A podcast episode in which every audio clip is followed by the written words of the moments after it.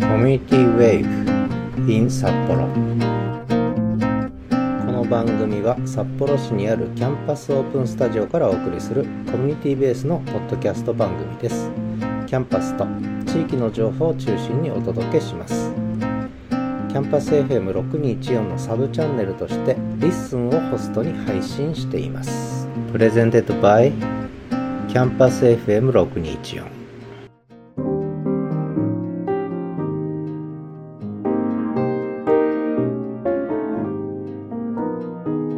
はい、コミュニティウェーブイン札幌です。えーまあ名前をね、コミュニティラジオというのをやめて、コミュニティウェーブにしました。えーまあいろんな意味があるんですけどね、コミュニティウェーブイン札幌ということでお送りしたいと思います。これが、えー第1回目ですね、正式のね、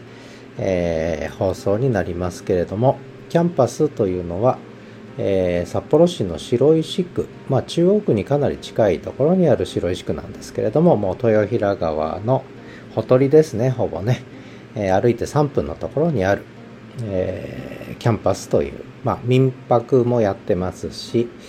え最近カーシェアリングを始めました。えまあ今日はそんな話をしようと思うんですけどね、えこのキャンパスというのは、まあ、いろんな意味を込めてやってるんですが、うんまあ、一つはゲストハウス、まあ、本当にこじんまりとしてるんですけれども2人しか泊まれない小さなゲストハウス。おそらく世界一小さなゲストハウスじゃないですかね、え1人だったら間違いなく世界一小さいんですけど1人ってとこはないと思うんで2人一番小さいゲストハウス。民泊ですね、まあ、普通の家なんですけどね。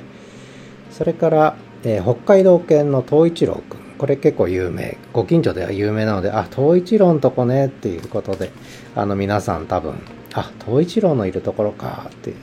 ことで、えー地域の方は、えー場所がわかると思うんですけれども、えーまあ、北海道犬の東一郎くんがいる、そういうう宿ということになります。で、最近ちょっと始めたのが、まあ今日はこれがお伝えしたいことなんですけど、えカーシェアリングですね。あの、実は、うん、個人が個人に対してお金をもらって車を貸すっていうのは、これちょっと法律に触れるんですよね。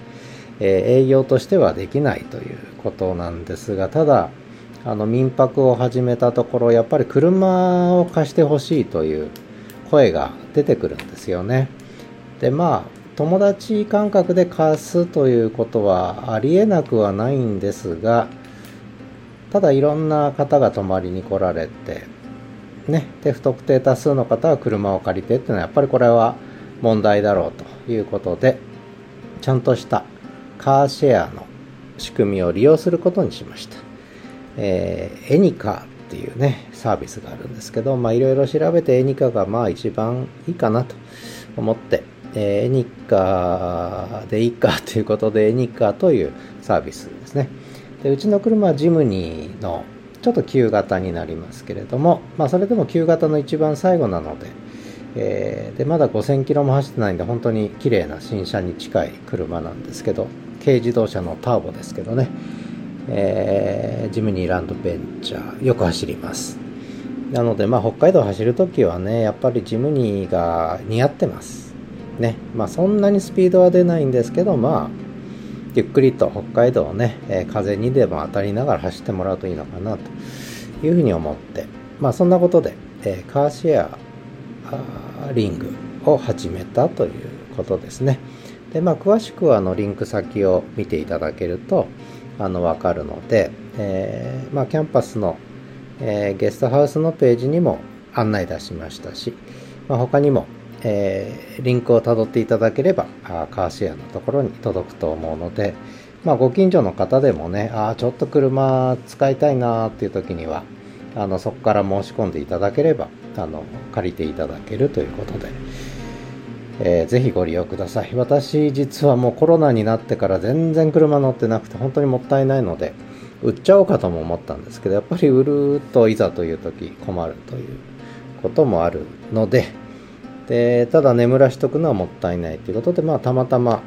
ねあんまり貸すこと考えてなかったんですけどもあそういう仕組みがあるんだなっていうことで勉強しましたので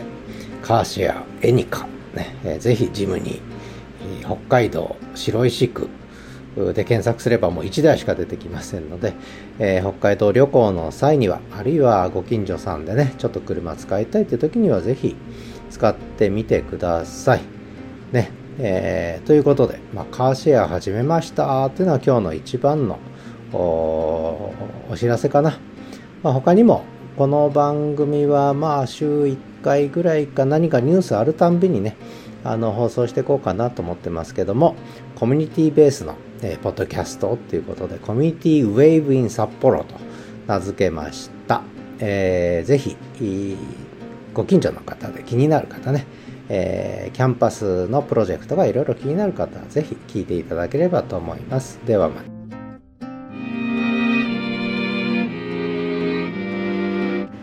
人間は道具と火を扱うことでコミュニケーション能力を発達させ他の動物にはない社会性を進化させてきました。